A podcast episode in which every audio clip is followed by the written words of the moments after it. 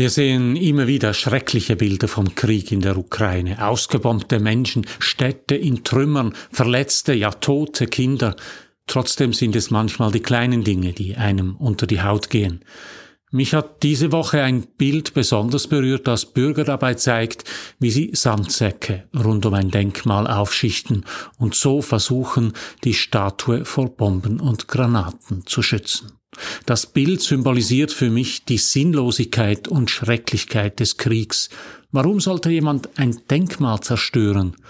Das Bild führt uns mit Macht vor Augen, um was es in diesem Krieg eigentlich geht. Die russische Armee will die Ukraine zerstören und das heißt die ukrainische Kultur vernichten.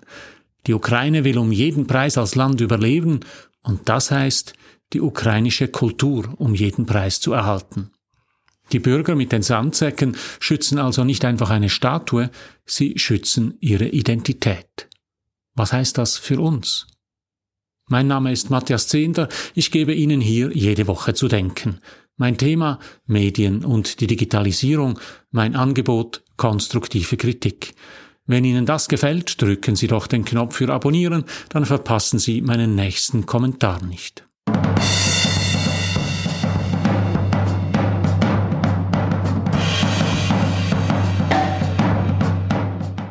Der russische Angriffskrieg auf die Ukraine geht in die sechste Woche. Tag für Tag erreichen uns schreckliche Nachrichten und Bilder aus den umkämpften Städten Cherson und Mariupol, aber auch aus anderen Regionen der Ukraine, aus der Hauptstadt Kiew, aus Tscherniv und sogar aus Lviv erreichen uns Bilder sinnloser Zerstörung, wobei das Wort sinnlos ja zynisch ist, der ganze Krieg ist sinnlos. Aber wenn eine Armee schon angreifen muss, dann doch bitte die gegnerische Armee, militärische Einrichtungen und Stellungen. Doch die russische Armee wirft ihre Bomben gezielt auf Krankenhäuser, auf Theater, auf Museen und auf Kirchen. Ja, auf Kirchen.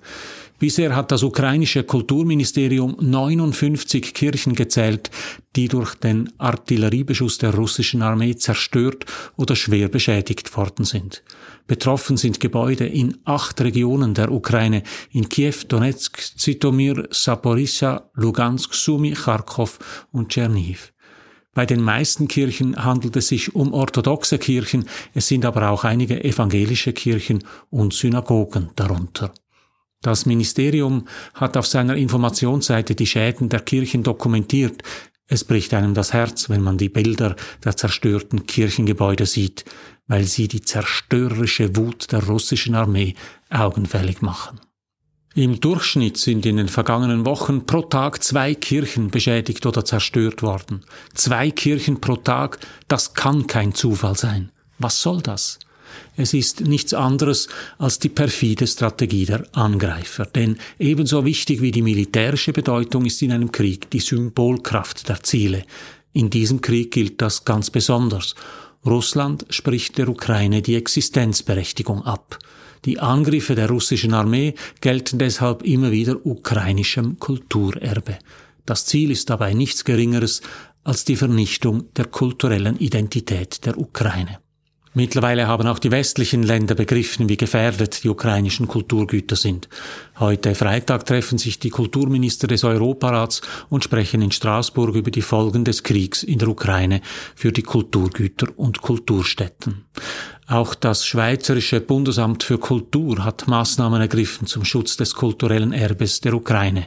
Das BAK unterstützt mit 750.000 Franken Schweizer Museen dabei, gefährdete Kulturgüter aus der Ukraine vorübergehend in der Schweiz in Sicherheit zu bringen und sie konservatorisch zu betreuen. Es ist nicht das erste Mal, dass sich die Schweiz für die Rettung von Kulturgütern engagiert. Bereits 2015 hat das Bundesamt für Bevölkerungsschutz eine Kaverne als Bergungsort für Kulturgüter aus Syrien und dem Irak zur Verfügung gestellt. Ziel war es, Museumsobjekte und Statuen während des Kriegs in Syrien sicher aufzubewahren.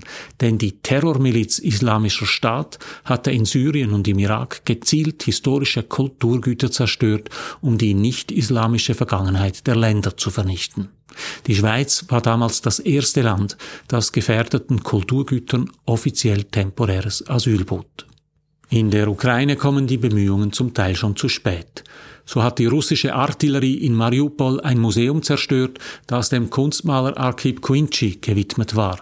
Der Maler war im 19. Jahrhundert tätig und wird in Russland bis heute verehrt. Geschützt hat ihm das nichts. Am Montagmorgen ist das Museum bei einem Luftangriff komplett zerstört worden.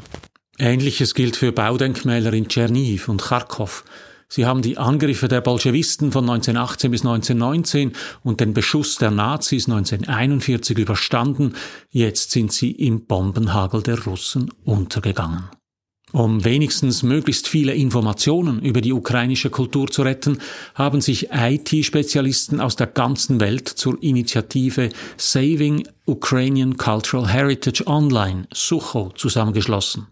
Sie wollen digitalen Katastrophenschutz leisten und dafür sorgen, dass wenigstens wichtige Digitalisate erhalten bleiben, also etwa eingescannte Handschriften oder fotografische Dokumentationen von Gemälden und Statuen. Archivare des National Electronic Archive of Ukraine, des Internet Archive und der Library of Congress versuchen, die digitalen Archive der Museen von Lokalverwaltungen und von Publikationen und Ausstellungen zu retten und außer Landes zu speichern. Noch nie gab es ein so umfassendes Archivprojekt in einem Krieg. Ziel ist es dabei, die Daten nur so lange als nötig im Westen aufzubewahren. Sie sollen so rasch wie möglich wieder in die Ukraine repatriiert werden. Igor Boschivailo, Direktor des Maidan Museum in Kiew, erklärte gegenüber dem Time Magazine, das ist ein Krieg gegen unsere Geschichte und unsere Kultur. Natürlich wiegen tote und verletzte Menschen viel schwerer als eine zerstörte Statue oder ein vernichtetes Gemälde. Doch den Menschen in der Ukraine geht es nicht nur um ihr Leben, es geht auch um ihr Land und das heißt um ihre Kultur, ihre Geschichte und die damit verbundenen Geschichten und Gegenstände. Es ist deshalb kein Zufall, dass die russische Armee ausgerechnet Kirchen, Skulpturen und Museen zerbombt. Auf diese Weise haben auch der Islamische Staat und die Taliban versucht, die Identität von Syrien und des Irak zu zerstören. Es sind nämlich nicht Burger King, Ikea, Apple Store und McDonald's, die ein Land ausmachen. Die sehen überall auf der Welt gleich aus. Für sie muss niemand kämpfen. Es ist die Kultur, die ein Land ausmacht. Das ist vielleicht auch die Lektion, die wir im sicheren Westen aus diesem fürchterlichen Krieg ziehen müssen. Bei uns hat man manchmal den Eindruck, dass Kirchen und Kultur, Museen, Archive und Baudenkmäler bloß dem Bruttosozialprodukt im Weg stehen, ärgerliche Bremsklötze auf dem Weg zu mehr Umsatz und Gewinn. Doch auch unser Land lebt nicht von Brot und Butter allein. Es ist ihre Geschichte, die die Schweiz ausmacht, ihre Geschichte und ihre Kultur. Und das gilt natürlich genauso für Deutschland, für Österreich und alle anderen Länder und Regionen. Wenn wir nicht für unsere Kultur, und das heißt für unsere Archive, unsere Museen, für unsere Denkmäler und unsere Baudenkmäler und ja, unsere Kirchen einstehen, dann haben unsere Kampfflugzeuge nichts, für das es sich lohnt, in die Luft zu steigen. Am Beispiel der ukrainischen Museen und Archive sehen wir auch, dass es dabei nicht nur um den physischen Schutz geht, sondern auch um die digitale Archivierung und Sicherung der Bestände, der Informationen und des Wissens, und das nicht nur im eigenen Land. Im Krieg erweist sich, Kultur ist nicht bloß Supplement, das zum Zug kommt, wenn alles andere erledigt ist. Die eigene Kultur ist der Grund, warum die Menschen kämpfen in Kiew, Manchen Menschen ist die Kultur sogar wichtiger als Essen und Trinken. Klar, der Körper braucht Kalorien, aber der Kopf, der braucht Kultur. Lassen Sie uns gemeinsam dafür sorgen, dass wir nicht erst im Kriegsfall merken, wie wichtig die Kultur ist. So viel für heute.